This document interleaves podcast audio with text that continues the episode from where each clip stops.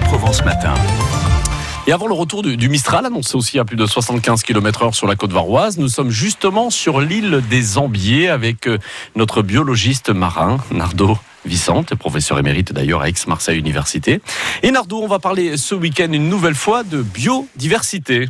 La biodiversité méditerranéenne est constituée d'organismes animaux et végétaux innombrables.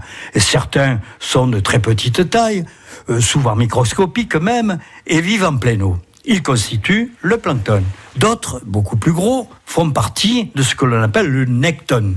Ce sont généralement de puissants nageurs, comme le thon, l'espadon, les requins ou encore les mammifères marins, tels que les dauphins ou les baleines. Aujourd'hui, je vous parlerai plutôt de tout petits animaux peu connus du grand public, mais qui font le bonheur des photographes et cinéastes sous-marins tellement ils sont esthétiques par leur forme, leur couleur et leurs ornementations qui se répartissent sur un corps fragile. Ce sont des mollusques gastéropodes dont la taille varie de quelques millimètres à une dizaine de centimètres. Ils sont dénommés nudibranches. Alors pourquoi justement ce nom très étrange de nudibranche?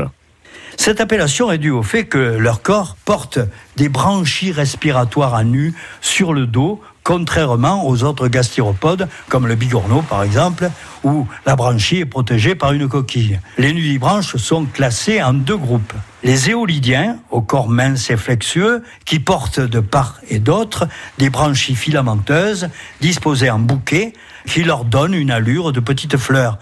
Et ils sont très abondants sur les grands tombants rocheux recouverts d'une faune fixée multicolore qui constitue en Méditerranée le coralligène. L'autre groupe, c'est celui des doridiens, au corps plus ou moins aplati, souvent en forme d'écusson.